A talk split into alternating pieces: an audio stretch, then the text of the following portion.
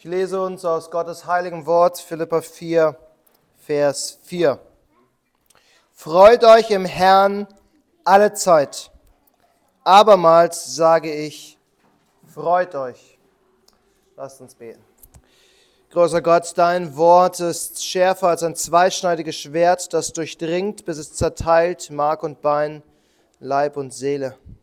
Herr, wir beten, dass du durch dein heiliges Wort heute in unsere Herzen sprichst, dass wir wissen, was der rechte und wahre Weg ist und dass wir erbaut werden und Freude finden in dir allein. Und so beten wir in Jesu Namen. Amen. Wir sind zurück im Zug, um unsere Reise durch den Katechismus fortzusetzen. Eine Aufgabe für die Kinder etwas, was ich selber machen wollte und noch nicht dazugekommen bin. Ihr könnt während den Predigten im Nachmittag Gottesdienst euch eine Karte malen mit der Landschaft des Katechismus. Also eine Fantasielandschaft quasi, in der ihr durch die einzelnen Stationen, durch die wir fahren, aufmalen könnt. Bis jetzt hatten wir noch nicht so viele Stationen. Wir sind immer noch in Frage 1. Wir haben die Frage nach dem Warum. Warum sind wir hier auf Erden? Wozu hat uns Gott geschaffen? Was ist das höchste Ziel? Und wir bekennen in unserem Katechismus, wir sind geschaffen, um Gott zu verherrlichen. Und das haben wir letzte Woche betrachtet, wie wir Gott verherrlichen können. Und heute betrachten wir den zweiten Teil dieser Antwort, nämlich wie wir uns an Gott erfreuen. Wir sollen uns an Gott erfreuen für immer sagt der Katechismus. Und das ist interessant, weil das ist eine Aufforderung, die wir in der Schrift nur für die Menschen finden. Nur der Mensch ist aufgefordert, seine Freude in Gott zu finden. Die gesamte Schöpfung verkündet seine Herrlichkeit. Sie zeigt die Schönheit und Kreativität Gottes. Doch nur wir Menschen können und sollen uns an Gott erfreuen. Und Gottes Wort fordert uns immer wieder genau dazu auf, Freude in Gott zu finden. Wir haben gerade gelesen, Philippa 4, Vers 4, wir sollen uns im Herrn freuen, abermals sage ich euch, freut euch. Aber wir sehen es schon im Alten Testament, in Nehemia, als das Gesetz vorgelesen wird und das Volk Buße tut und über seine eigenen Sünden weint, heißt es in Nehemia 9, darum seid nicht traurig und weint nicht, denn das ganze Volk weinte, als es die Worte des Gesetzes hörte. Denn dieser Tag ist unserem Herrn heilig. Darum seid nicht bekümmert, denn die Freude im Herrn ist eure Stärke. Wir sollen uns an Gott erfreuen. Aber wie machen wir das, wenn wir niedergeschlagen sind, erschöpft, vielleicht traurig, verletzt oder vielleicht sogar deprimiert? Denn all das ist Teil unseres Lebens unter dem Fluch. Wir, wir leben als gefallene Menschen in einer Schöpfung, die unter dem Fluch Gottes ist. Und dennoch, glaube ich, können wir uns an Gott erfreuen. Auch wenn all diese Lebensumstände uns vielleicht erschlagen. Genau das wollen wir auf unserem Streckenabschnitt heute anschauen. Der Titel lautet Sich an Gott erfreuen. Nicht sehr kreativ, ich weiß, aber das ist das, worum es geht. Sich an Gott erfreuen. Deshalb nehmt Platz am Panoramafenster und achtet aufmerksam auf die Landschaft, während wir uns langsam aus dem Gebirge der Sinnfrage hinaus begeben und dann nächste Woche ins nächste, in die nächste Landschaft uns begeben. Wir steigen dort ein, wo wir letzte Woche ausgestiegen sind, wo wir angehalten haben. Und während wir losfahren, können wir ein letztes Mal den Gipfel der Gottesfurcht betrachten. Das ist auch der erste Punkt heute Morgen. Gottesfurcht. Und das klingt für uns irgendwie ein wenig falsch. Also zum einen, weil wir die Wörter Furcht und Freude so gut wie nie zusammenbringen. Angst haben und freuen sind für uns zwei Gegensätze.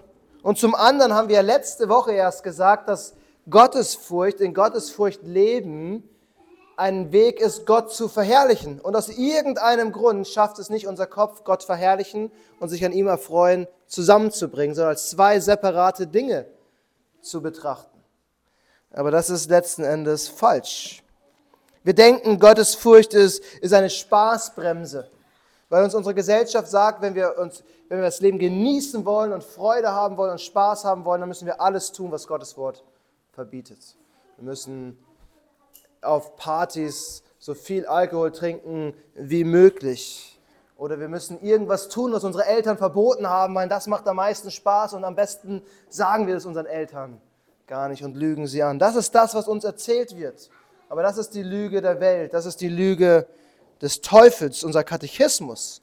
Und Gottes Wort zeigen uns, dass Gottesfurcht, Gott verherrlichen in Gottesfurcht und sich an Gott erfreuen eine Einheit sind.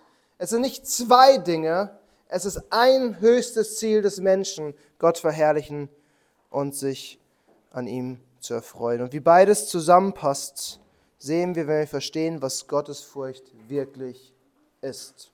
Es ist nämlich keine Angst vor Gott, die uns lähmt, sondern es ist eine Ehrfurcht vor Gott, die uns befreit, die uns Freiheit gibt. Gottes Furcht bedeutet, in Gottes Wegen zu wandeln. Es ist nicht irgendetwas Theoretisches, über das wir nachdenken und nachsinnen, sondern es ist eine Haltung, die sich in unserem Leben zeigt. Paulus schreibt an Timotheus, und alle, die gottesfürchtig leben wollen in Christus Jesus, werden Verfolgung erleiden. Hier sagt der Apostel, dass Gottesfurcht zu einem Leben führt, einem gottesfürchtigen Leben.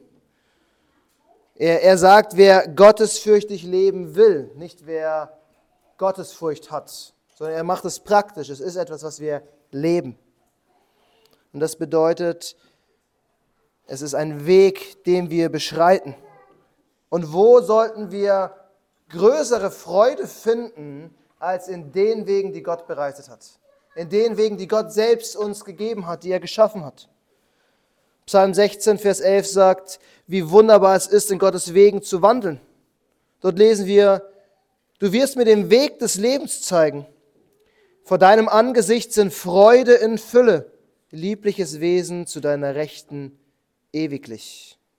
Und im ersten Moment denken wir, was, was, was sagt der, der Vers? Das sind zwei unterschiedliche Dinge und irgendwie schmeißt er die zusammen, aber das ist hebräische Poesie.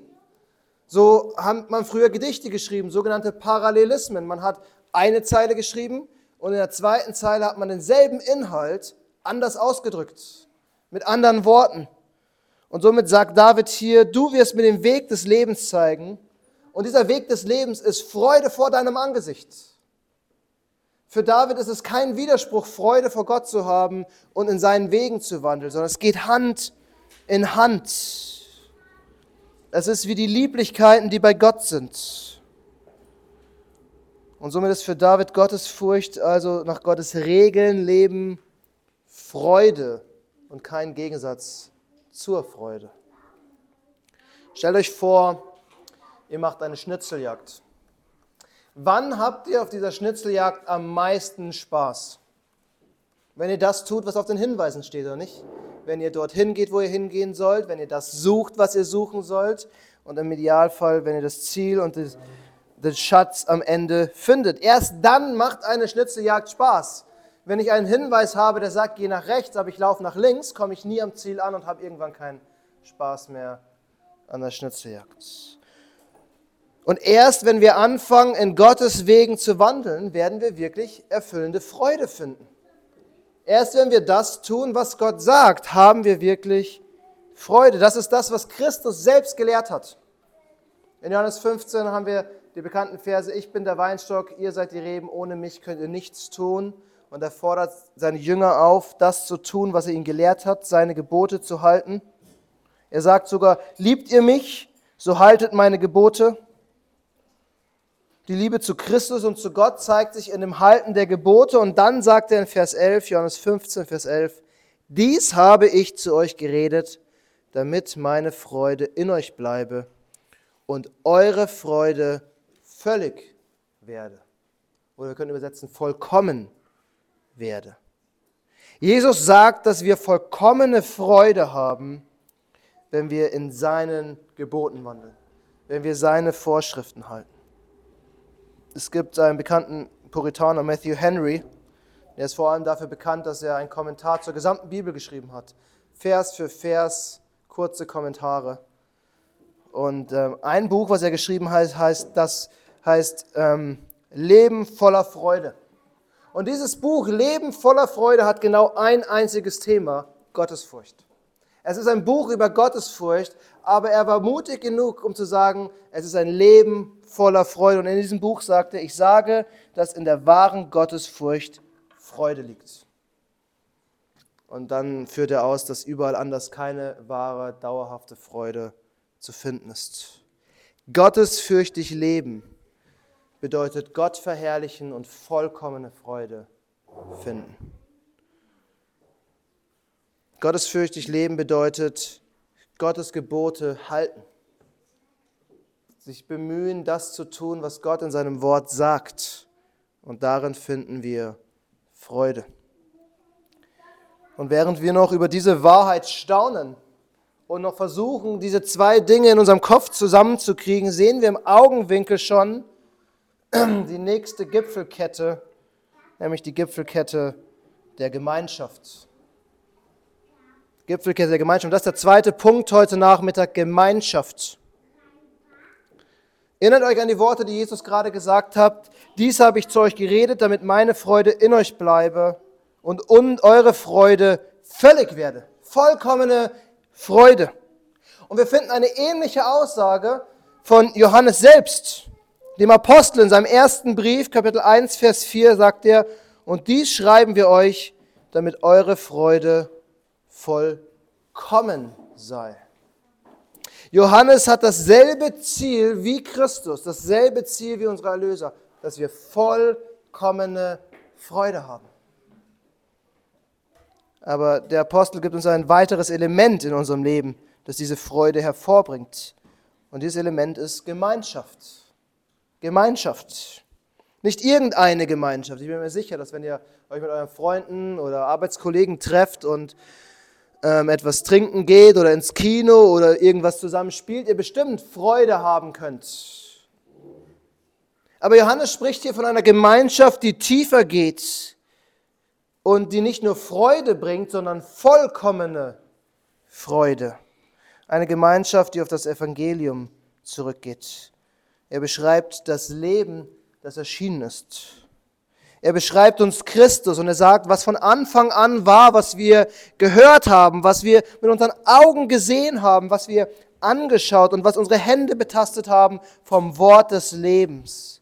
Und das Leben ist erschienen und wir haben es gesehen und bezeugen euch und verkündigen euch das ewige Leben, das beim Vater war und uns erschienen ist. Jesus verkündigt das Evangelium, dass Jesus Christus, der Sohn Gottes, wahrhaftig Mensch geworden ist. Und er sagt, wir Apostel, wir haben ihn gehört, wir haben ihn gesehen, wir haben ihn angefasst. Und er sagt, wir predigen euch dies, wir verkündigen euch diese Wahrheit, damit wir Gemeinschaft haben können. Er schreibt, damit auch ihr Gemeinschaft mit uns habt.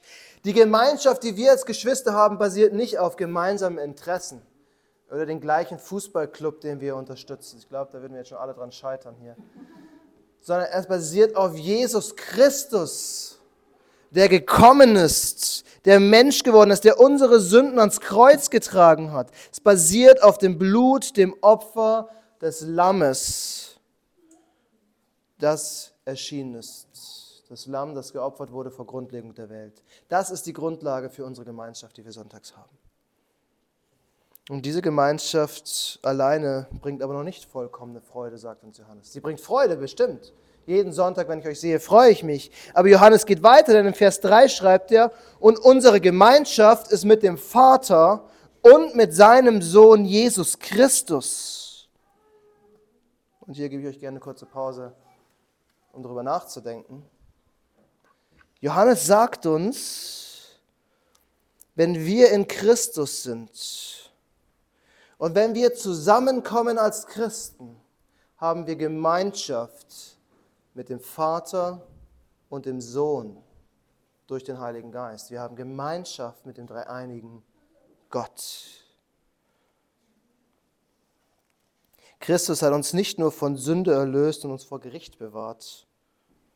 Er hat uns in die Gemeinschaft der Trinität mit hineingenommen. Wir, wir, wir haben Gemeinschaft mit dem dreieinigen Gott. Das ist letzten Endes das Ziel der Erlösung. Das Ziel. Wir, wir, wir, wir denken oft viel zu kurz. Wir denken, Hauptsache meine Sünden sind vergeben. Hauptsache ich komme nicht ins Gericht. Aber Gott hat einen viel größeren Plan mit seinem Erlösungswerk gehabt. Nämlich, dass wir Gemeinschaft haben können mit ihm. Es geht um nichts anderes als um Gemeinschaft, die Gott mit seinem erwählten Volk haben will. Es ging die ganze Geschichte der Schrift um diese Gemeinschaft. Wie beschreibt Gott das Verhältnis von sich und seinem Volk? Vater zu einem Sohn oder Ehemann zur Ehefrau. In jedem Bund, den Gott schließt, geht es darum, dass Gott eine Beziehung zu seinem Menschen haben will. Das ist die Grundlage.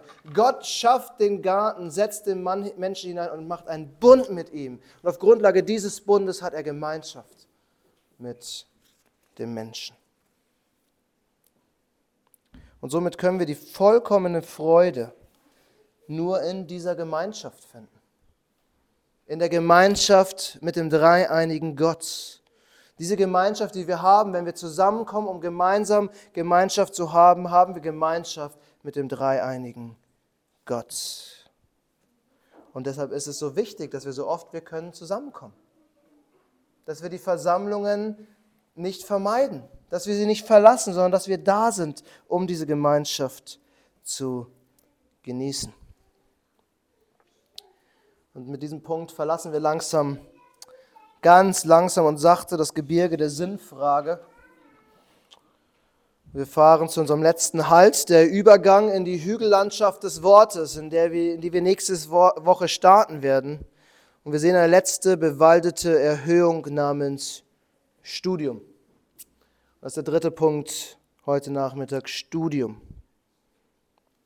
Stell dir vor, du bist in einem Museum und du läufst durch dieses Museum und ich weiß nicht, wie ihr durch Museen läuft, ich bleibe nicht an jedem Bild stehen, ich laufe durch und irgendwas greift meine Aufmerksamkeit. Und man sieht dieses Kunstwerk, es hängt dort oder steht dort.